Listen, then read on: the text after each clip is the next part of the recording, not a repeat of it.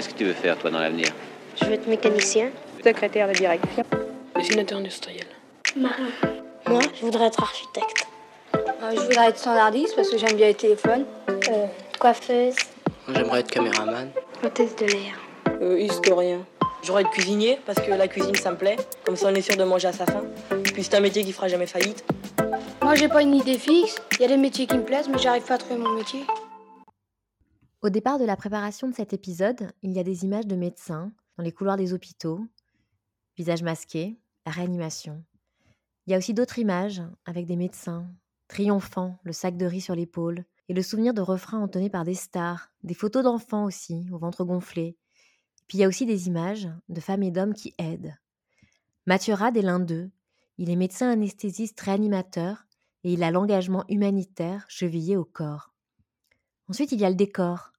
Madagascar, l'hôpital, Lyon, l'engagement associatif, l'humanitaire comme une drogue, le besoin d'être utile, la réanimation, vouloir changer le monde, Frédéric Tissot, fonder une start-up pour aider l'humanité et mieux soigner, Zaza Kelly, dans l'engagement à tout prix, la résistance aux antibiotiques, le Québec, la tragédie et des vies plus intenses.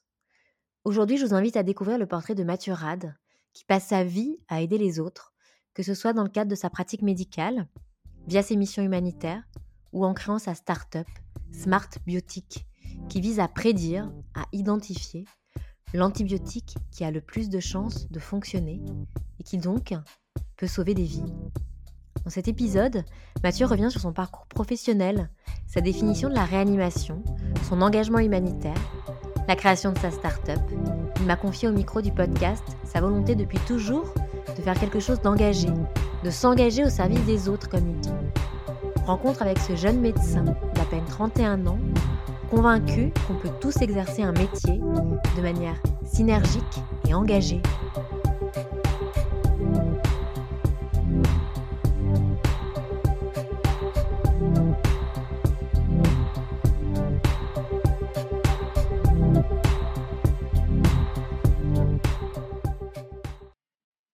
Bonjour Mathieu, merci beaucoup de participer à ce nouvel épisode du podcast sur le métier.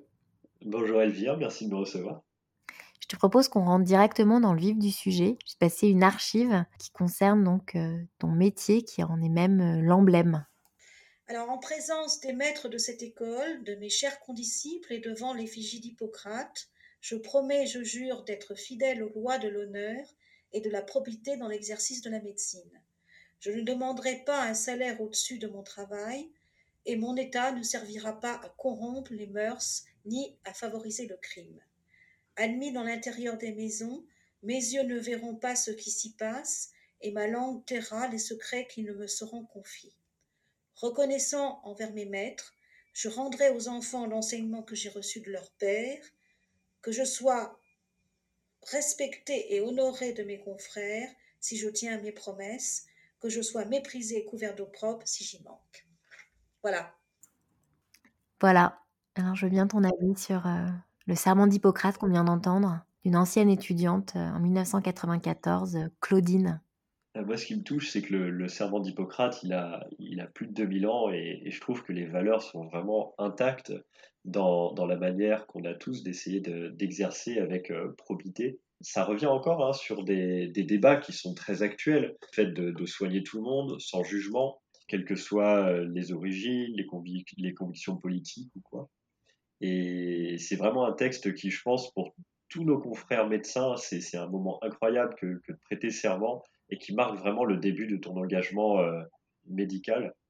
Et je pense que c'est un moment très émouvant dont tous les médecins euh, se souviennent encore très largement. Donc toi, tu as démarré tes études de médecine en 2008.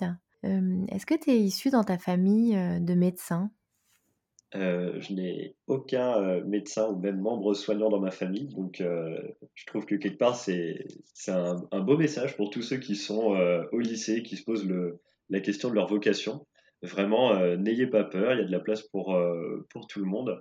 Et sans être issu d'une famille spécialement santé ou, ou hospitalière en général, euh, vraiment n'hésitez pas et, on peut y trouver tout son épanouissement. Et euh, tu as évoqué le terme de vocation. Toi, euh, ton lien au, métier, c'est une histoire de vocation? Moi, je sais que j'avais envie de pratiquer quelque chose d'engagé, quelque chose de concret, euh, où on, essaye de se sentir utile, on essaye d'être utile au quotidien. Je pense qu'il y y a plein de façons de le faire, que la médecine est un moyen. C'est celui en tout cas qui, que, que j'ai trouvé et qui m'a, qui m'a ouvert ses portes également. Et, euh, je suis vraiment très, très heureux de pratiquer ce, ce métier aujourd'hui. Mais alors, euh, dès le lycée, tu as voulu faire ça ou même avant? Enfant, tu voulais faire quel métier? Oh, Oula, il y avait beaucoup d'idées. Beaucoup d'idées, toujours euh, rejoignant plus ou moins les, les, mêmes valeurs, la volonté de faire quelque chose d'engagé, euh, de concret. Et c'est la, la médecine qui s'est dessinée. C'est vraiment un métier très extrême, avec des, des grandes joies, des, des, grands questionnements. Mais vraiment, euh, je le referai sans, sans hésiter. Donc, euh, tu fais tes études à Lyon de 2008 à 2015. Et après 2015, c'est l'année de l'internat. Et euh, tu choisis comme spécialité euh, anesthésiste et réanimation. Pourquoi? C'était un choix ou ce n'était que parce que tu avais un très bon classement alors effectivement, en 2015, pour moi, tu dois choisir ta, spécialité en fonction euh, de ton classement, mais surtout, je pense, de, ton caractère, de ton projet euh, professionnel, projet de vie aussi. Qui est assez magnifique, je trouve, en santé et, et en médecine, c'est qu'en fait, c'est extrêmement divers dans tes manières d'exercer. C'est-à-dire que entre la vie d'un chirurgien, d'un dermatologue, d'un santé publique, euh, Enfin, vraiment, il y a mille façons d'exercer et je trouve que chacun peut, dans sa diversité, de ce qu'il recherche, de ce qu'il attend, de ses compétences, de son caractère, trouver son, son appétence. Euh, je suis quelqu'un d'assez impatient, très actif, très réactif. Et je crois que l'anesthésie-réanimation, là-dessus, ça, ça m'a bien convenu, ça me convient bien, euh, dans le sens où tu vas, tu vas mettre en place une thérapeutique, tu vas faire quelque chose et tu vas voir tout de suite le, le résultat le, réanimateur, si tu veux, c'est vraiment pour moi le, médecin généraliste de l'extrême. C'est, tu as des patients qui sont dans un état critique et euh, là tout de suite, il faut faire quelque chose et puis tu vas, tu vas tout de suite voir le, bénéfice ou l'évolution en tout cas de ton patient et, et c'est assez, euh, assez extrême comme, euh, comme médecine. Et dans les stages, parce qu'on fait beaucoup de stages quand on est externe, interne en médecine, il y a d'autres spécialités qui t'avaient intéressé ou tu t'étais interrogé, ou vraiment tu t'es dit ah non, je me sens vraiment à ma place. On a, tous, je pense, au, fil de notre cursus, comme tu le dis très bien, de, de la troisième à la sixième année, en fait, beaucoup de stages hospitaliers. Et parfois, en fait, on part un peu bille en tête en disant, moi, je veux faire ceci ou je veux faire cela, et puis ça correspond pas toujours à, à notre, euh, à notre attente, à l'idée qu'on s'en faisait. A fortiori, quand on vient d'un milieu euh, non médical. Euh, je sais que c'était très marquant. J'ai eu un stage en troisième année de médecine, en réanimation à Croix-Rousse, à Lyon. Et je me suis dit, waouh, mais c'est vraiment. On prend en charge tous les organes, on a une vision globale du patient, on est responsable de notre patient du début à la fin de sa prise en charge. Enfin, c'est vraiment, c'est vraiment ça que je veux faire. Et après, je me suis dit, mince, mais en fait, tu es en troisième année sur six, peut-être que tu te fais des idées, peut-être que... Et en fait, non, non, au fur et à mesure des stages, des stages qui durent euh, six semaines à Lyon, à chaque fois, je découvrais une nouvelle spécialité, je me disais, c'est sympa, mais je me vois pas faire ça toute ma vie. Et c'est comme ça que, voilà, je suis vraiment revenu à mes... que je suis resté à mes premiers amours de la réanimation dès, dès la troisième année de médecine. Et c'est une fascination alors, la réanimation, à ce moment-là? La fascination d'avoir des gens des patients qui arrivent dans un état euh, extrême, avec un, pronostic vital engagé, donc des gens qui vont mourir à très court terme, et euh, de, se jeter à fond dans la bataille, de, faire tout ce que tu sais faire, de mettre toutes tes compétences médicales, humaines, euh, au service du patient pour essayer de, le rattraper et, et essayer de, sauver concrètement un maximum de patients. Et comme tu t'en doutes, avec avec des grandes joies, des patients qu'on qu arrive à, récupérer de loin, euh, et bien sûr aussi des, histoires euh, plus, tragiques malheureusement, mais voilà, toujours en mettant euh, tout notre cœur et nos compétences dans, le fait d'essayer de prendre soin au mieux de ces patients qui sont très graves par définition. Alors, la réanimation, c'est une spécialité qui est assez récente en France. Je te propose de te passer deux archives sur euh, la définition euh, de ce qu'est en fait la réanimation par euh, deux professeurs anesthésistes, une qui date de 1959 et une qui date de 1980. On va les écouter donc successivement. terme réanimation a un premier sens, selon les bons dictionnaires, et en particulier, qui est redonner le souffle, ce qui équivaut au terme anglo-saxon de euh, resuscitation, à peu près. Et le second sens, docteur Il élargit la notion de réanimation, puisque, toujours d'après Littré, réanimer veut dire aussi redonner des forces. Et on le comprend alors que le rôle du réanimateur se soit agrandi de façon considérable, car redonner des forces, cela va euh, de la transfusion qui permet de sauver un opéré à l'étude de la fatigue, par exemple, qui peut être euh, utilisée pour rater l'heure de la convalescence et de la guérison. Donc ça, c'est la première archive de 1959. Je te mets l'autre. 1980. Le terme réanimation est un terme qui ne satisfait pas les réanimateurs. Et c'est un terme qui, a été, qui est consacré par l'usage, mais qui ne veut rien dire. On peut en trouver un autre? Et on ne peut pas en trouver d'autre. Les Américains ont proposé le nom de médecine de soins intensifs ou de soins critiques, qui est aussi mauvais.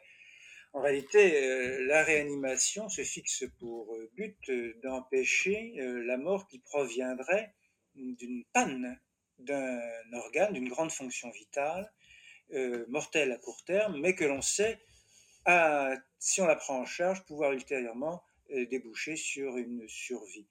Euh, c'est donc une discipline qui est très évolutive. Et une des caractéristiques de la réanimation, c'est d'avoir mis au point un certain nombre de techniques qui autrefois étaient réservées aux services de réanimation, puis qui sont devenues de la routine, qui ont été de par là euh, diffusés dans tout le reste des services médicaux et euh, qui ont donc pris leur essor pour leur propre compte. Donc ces deux archives, la première archive, elle date de 1959 et euh, il cite la définition du littré. Donc c'est un médecin et alors il s'agit on a entendu le chef du service de réanimation, le professeur Huguenard, qui était médecin anesthésiste en 1959, et c'est issu d'une émission de l'ORTF, Le progrès et la vie de 1959. Et l'autre archive, c'est une archive de 1980, c'est le docteur Rapin, qui était directeur du service de réanimation à l'hôpital Henri Mondor. J'aimerais bien connaître, je veux bien que tu réagisses aux archives, J'aimerais bien connaître ta définition de la réanimation, la définition de ton métier. C'est très intéressant les, deux points de vue, là, celui de 1959 où il parle de, définir ça comme la resuscitation en anglais, redonner le souffle, et 1980, euh, empêcher la mort survenant face à une panne d'organe. Mmh. Pour moi, la réanimation, c'est vraiment ça. C'est tu as un patient, il a un organe qui est vital et qui là tout de suite est en train de lâcher pour de multiples causes. Ça peut être une défaillance rénale, hépatique, respiratoire, ce que tu veux. Et nous, on est là pour en fait essayer de, de suppléer à cette ou ces défaillances d'organes le temps qu'ils euh, retrouvent une fonction euh, endogène, autonome. Et ce que j'ai découvert, ce que j'ai appris à découvrir pendant euh, ces six années d'internat, c'est qu'en fait, dans de nombreux cas, on accompagne la guérison naturelle du corps. On va suppléer une fonction le temps que le corps se, se, se rétablisse. Euh, que ce soit dans la défaillance rénale, euh, respiratoire, sur le Covid par exemple. En fait, on prend la main sur une fonction vitale pour donner du temps au corps de, passer vraiment la, la, phase critique. Et au début, je voyais ça comme quelque chose de plus interventionnel que je le vois aujourd'hui euh, comme une fonction d'accompagnement, d'accompagnement en fait des, de nos capacités naturelles à nous, à nous rétablir et d'offrir du temps, de faire un bridge en fait entre la situation critique et euh, le, rétablissement. Cet accompagnement, euh, il est possible grâce à l'évolution de la science et euh, la place des machines? Exactement.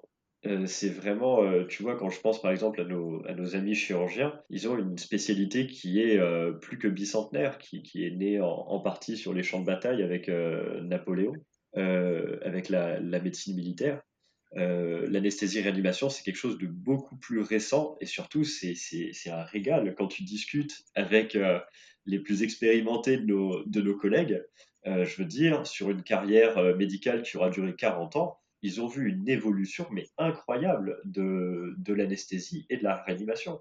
Quand on discute avec les plus anciens de, de nos confrères, je veux dire, ils ont vu apparaître le saturomètre, le, dosage du CO2 dans, dans l'air expiré, la capnographie. En fait, vraiment, c'est un métier qui évolue à une vitesse incroyable du fait aussi de, des capacités des machines. Et je veux dire, depuis sept ans que, que je pratique l'anesthésie réanimation maintenant, je veux dire, même à ma petite échelle, on voit l'évolution des pratiques, on voit l'évolution des, équipements et c'est fascinant. Et tu es en permanence en formation, en fait. À aucun moment, tu peux te dire, ça y est, je maîtrise, je peux m'arrêter. Je pense que c'est particulièrement prégnant dans notre, euh, dans notre spécialité qui évolue à une vitesse incroyable. Donc de 2015 à 2021, tu te spécialises en anesthésie-réanimation. Et donc, donc tu as, évoqué le Covid. comment est-ce qu'on arrive à, à toujours aimer son métier? Dans la, dans la crise, la, question ne s'est pas posée. C'était vraiment tout ce pourquoi chaque médecin, mais chaque soignant en général, s'est engagé dans des, dans des carrières, dans des métiers hospitaliers et du soin. on ne s'est pas posé la question. on y allait, on ne savait pas toujours quel était le meilleur traitement. Est-ce qu'il fallait faire plutôt A, plutôt B, plutôt C, sincèrement.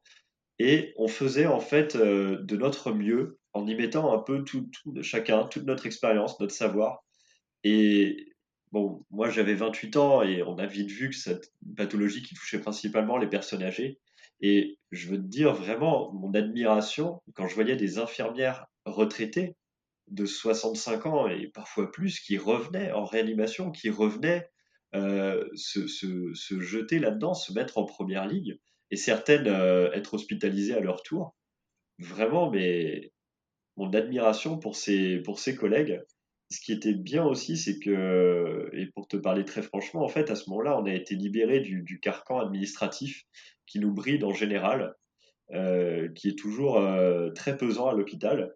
Et là, on, a pu vraiment, euh, en situation de guerre, mettre tous les moyens qu'on avait, euh, techniques, euh, intellectuels, tout ça pour essayer de prendre en charge au mieux nos patients.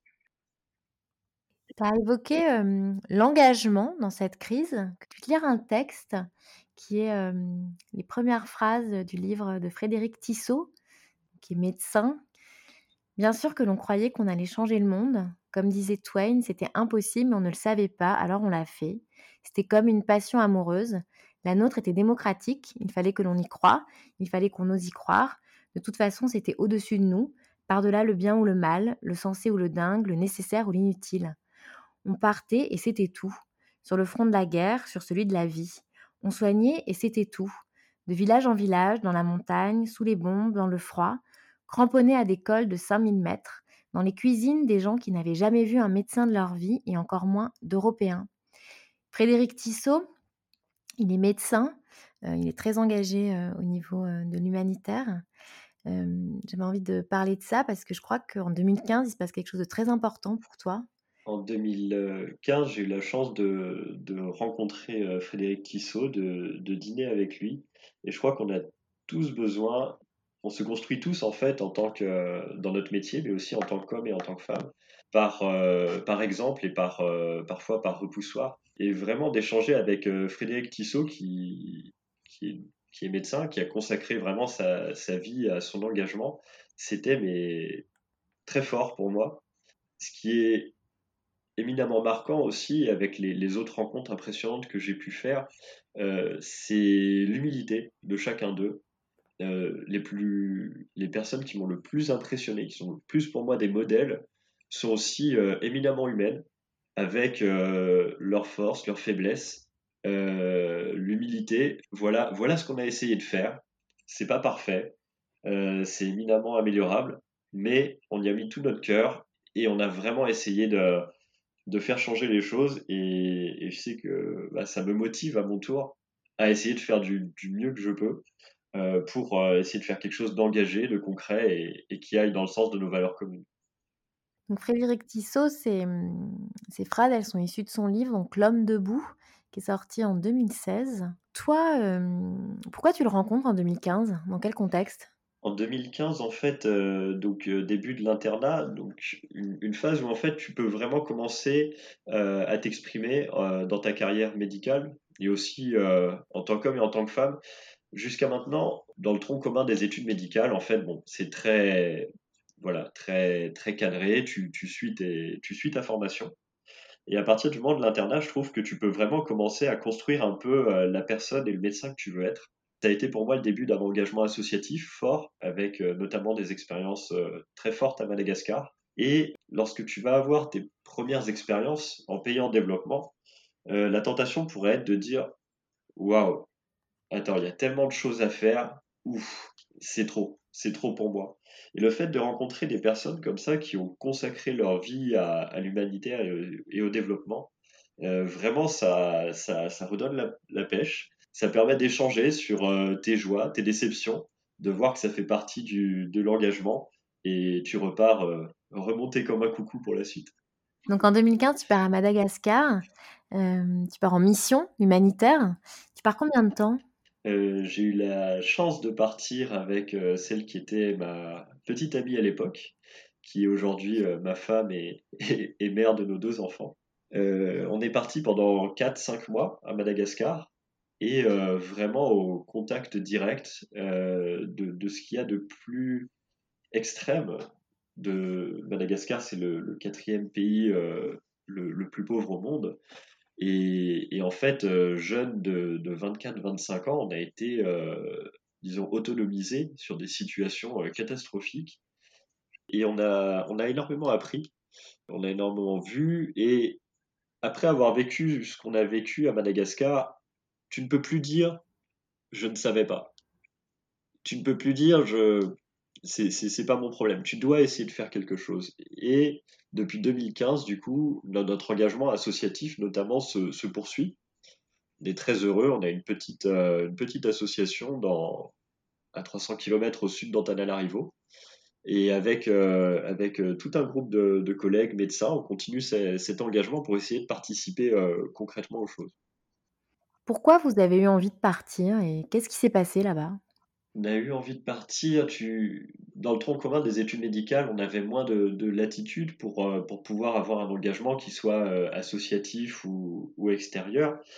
Euh, là, c'était le besoin d'aller voilà, d'aller se confronter au monde réel, d'aller d'aller voir ce qui se passe et puis de, de prendre aussi la place, de prendre la place qu'on avait envie de, de prendre, de, de nous engager, de faire quelque chose, de se dire maintenant, on a 24-25 ans, on est grand, on s'est construit, Maintenant, il faut qu'on prenne notre part euh, de l'action dans le monde.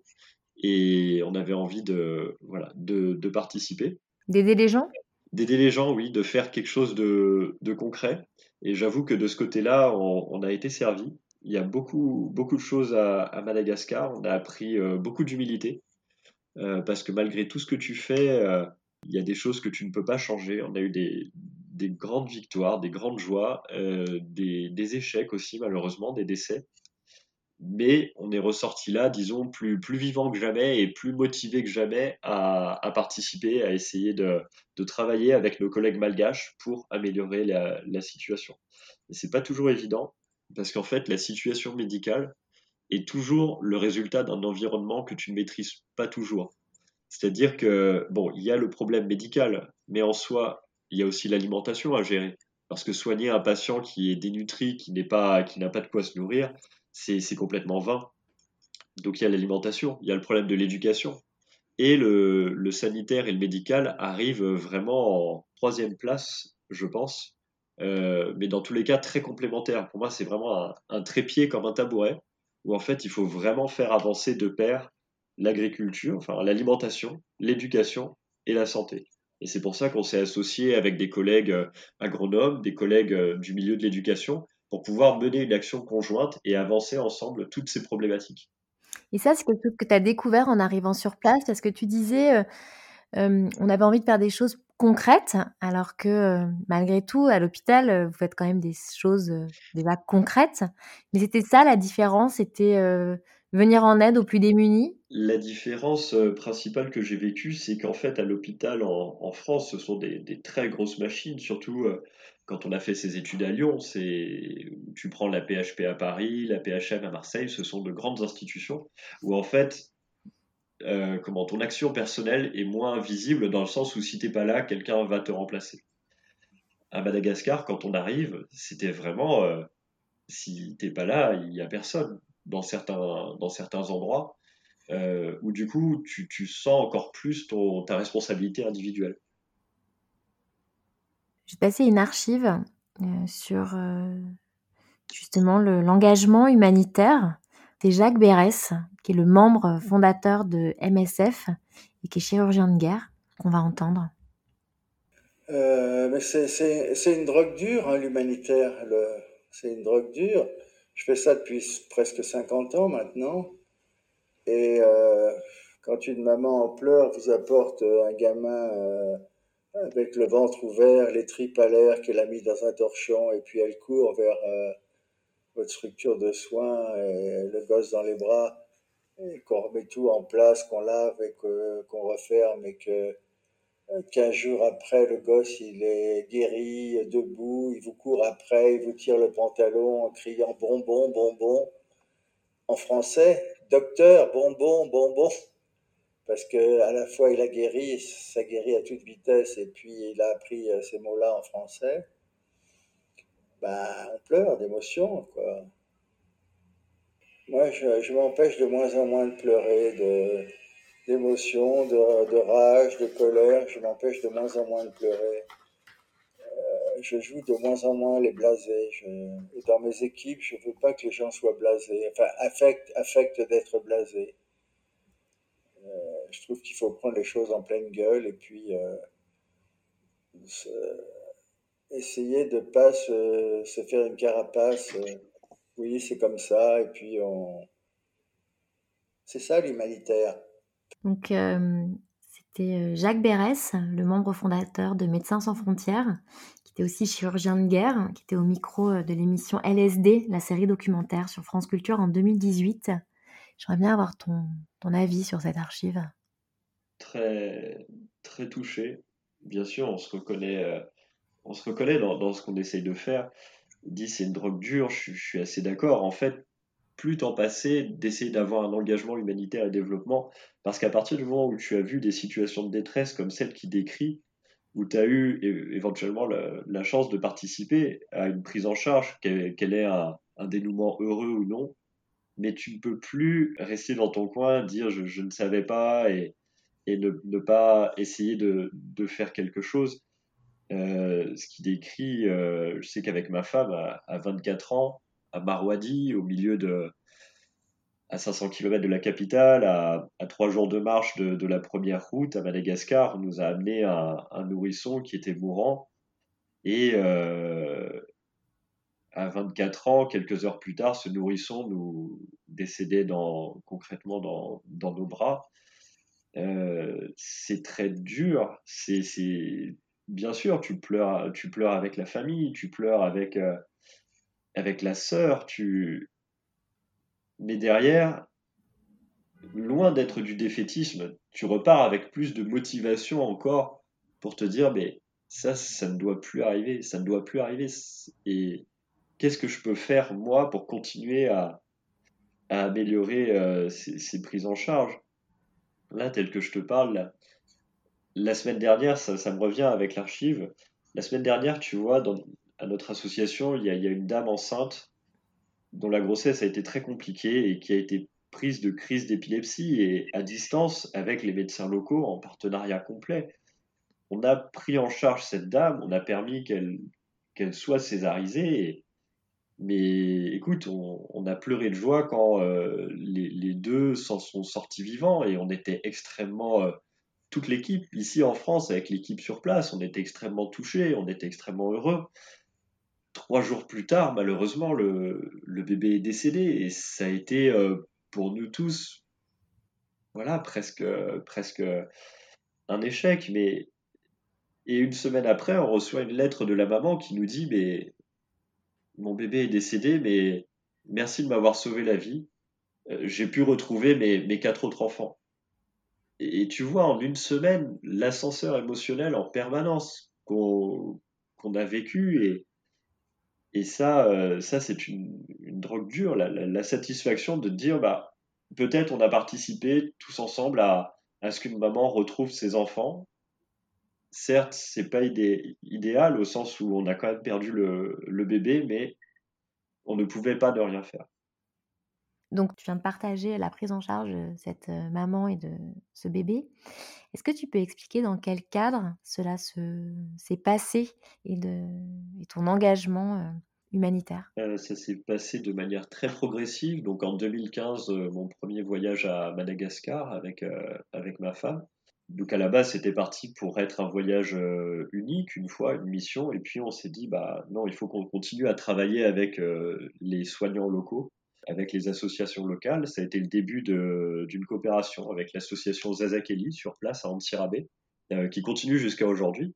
On a pu euh, en tout envoyer, euh, par exemple, une centaine d'étudiants en médecine français travailler avec les, les soignants locaux en coopération. Ça, c'est très satisfaisant. Et puis, surtout, ce, que, ce qui est à souligner, c'est qu'on travaille vraiment avec les soignants locaux et qu'en fait, 90% euh, de nos équipes, ce sont les soignants locaux. Et ça, c'est extrêmement important. Donc ça, c'est depuis 2015 que j'ai eu la chance d'avoir cet engagement euh, associatif. Euh, depuis 2018, je suis aussi consultant pour une fondation, la fondation Mérieux, qui est à Lyon. Et j'essaye d'accompagner avec eux la, création de divers projets avec un point de vue médical pour, euh, pour pouvoir dialoguer vraiment avec les, les, soignants locaux et que les projets qu'on réalise fit exactement dans les, les, besoins, les partenariats euh, qui sont, euh, qui sont sur place.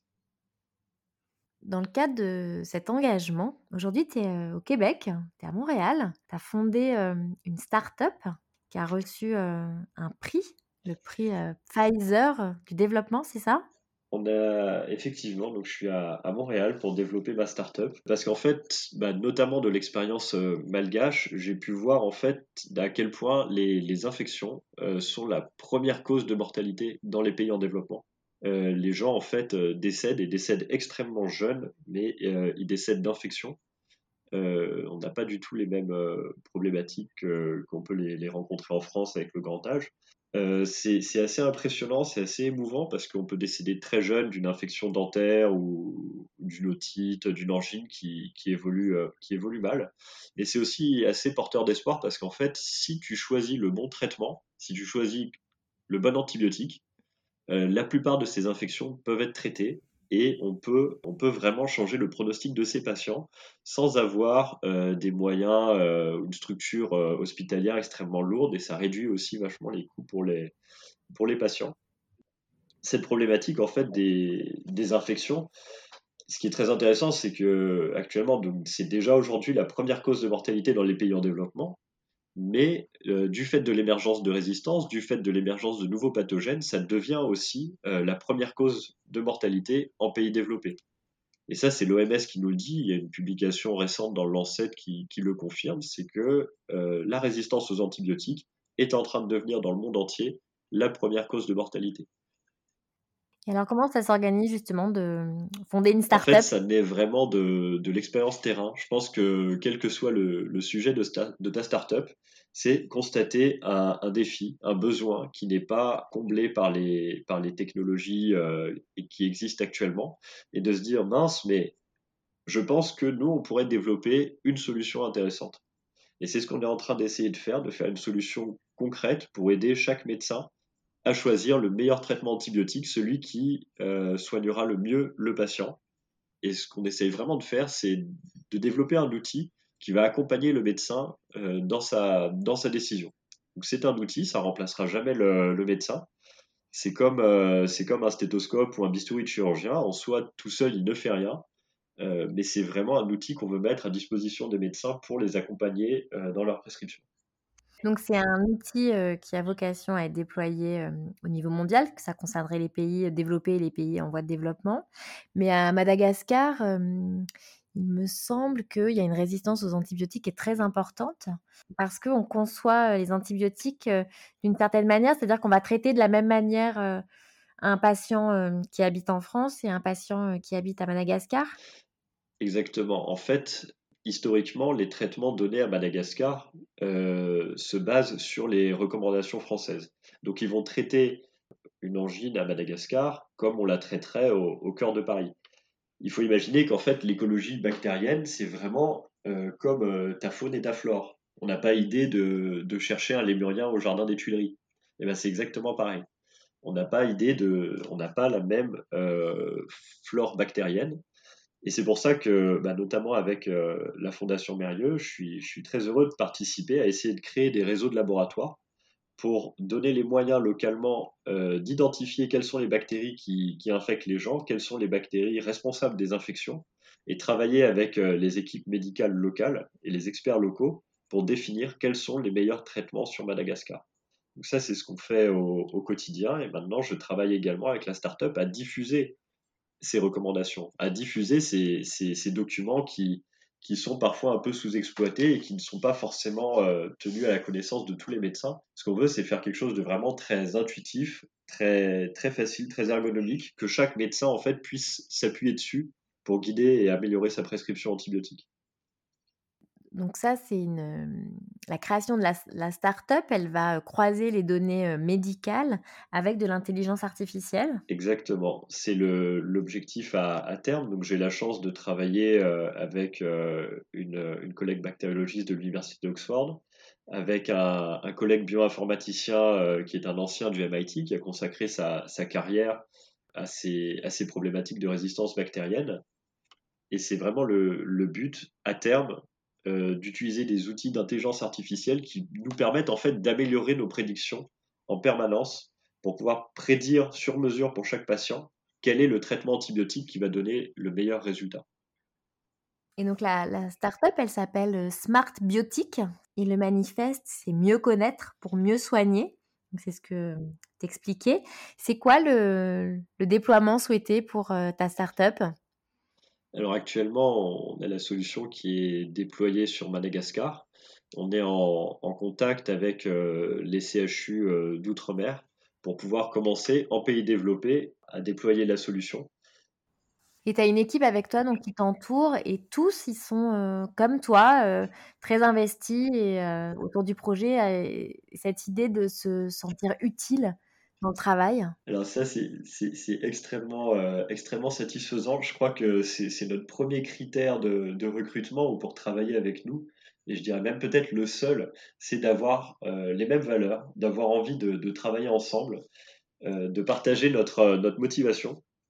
Et c'est extrêmement touchant parce qu'au quotidien, en fait, je travaille assez peu directement avec, avec les médecins. J'ai la chance d'avoir une comptable, euh, un informaticien exceptionnel, enfin vraiment une équipe incroyable.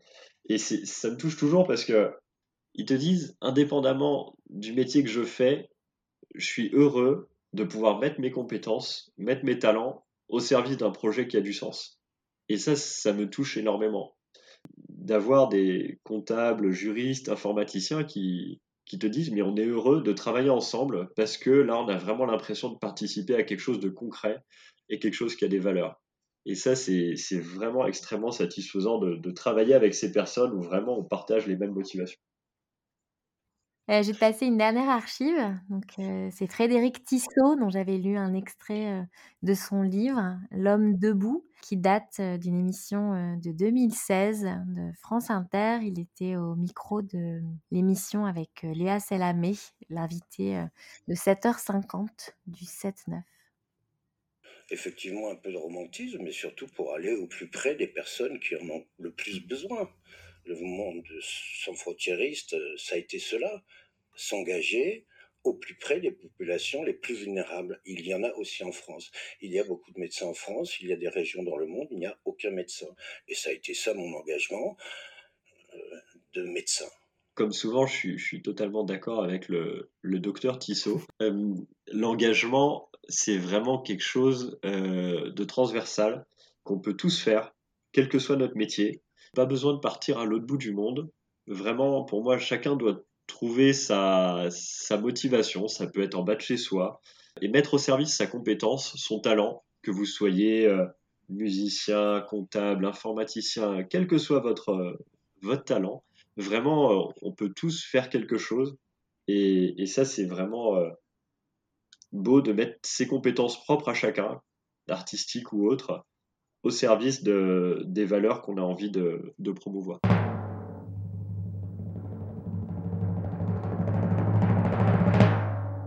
poser les cinq dernières questions. Est-ce que tu es prêt? Tout à toi. Comment tu définirais ton métier?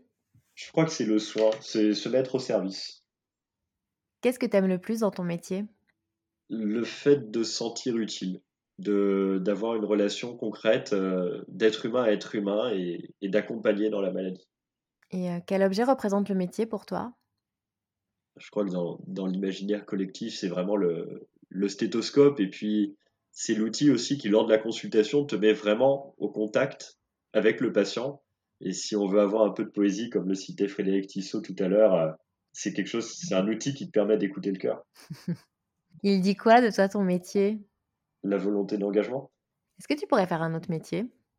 Je crois que c'est, c'est ce qui est beau, c'est que les valeurs qu'on transmet, je pense qu'on peut les faire avec n'importe quel métier. Si on le fait avec cœur, en fait, on, on a, on a des, des formes différentes, mais qu'au final, le fond est le même pour nous tous. quoi. Donc oui, je pense que je pourrais faire d'autres métiers. Euh, Est-ce que tu aurais euh, une citation en lien avec ton métier? La citation qui m'a le plus touché, c'est dans un film qui s'appelle Dr Patch. C'est guérir parfois, prendre soin toujours. On ne, on ne réussit pas toujours à, à guérir notre malade, mais on, on en prend toujours soin avec, euh, avec cœur et en mettant le maximum de nos compétences euh, au service du malade. Merci beaucoup Mathieu pour tous ces échanges. Merci à toi Elvire, avec grand plaisir. À bientôt. Et longue vie donc à Smart Biotique. Merci et au plaisir de partager, euh, j'espère très vite, de grandes avancées. Ah, J'espère aussi.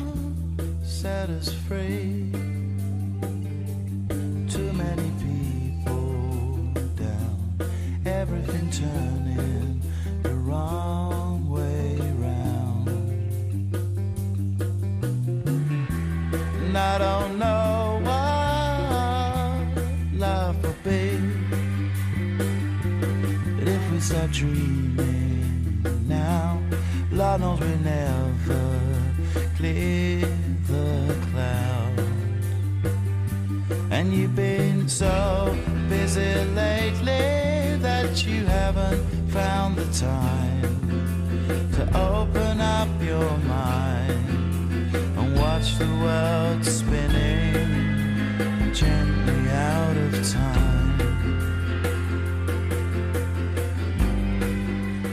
cet épisode vous a plu, n'hésitez pas à le mentionner avec des pouces, des cœurs et des étoiles sur vos plateformes d'écoute préférées. Et pour suivre les coulisses du podcast, rendez-vous sur le compte Instagram sur le métier podcast ou sur le site internet sur le métier.com. Un immense merci à Lina pour son aide précieuse. Je vous donne rendez-vous la semaine prochaine pour un nouvel épisode. Bonne semaine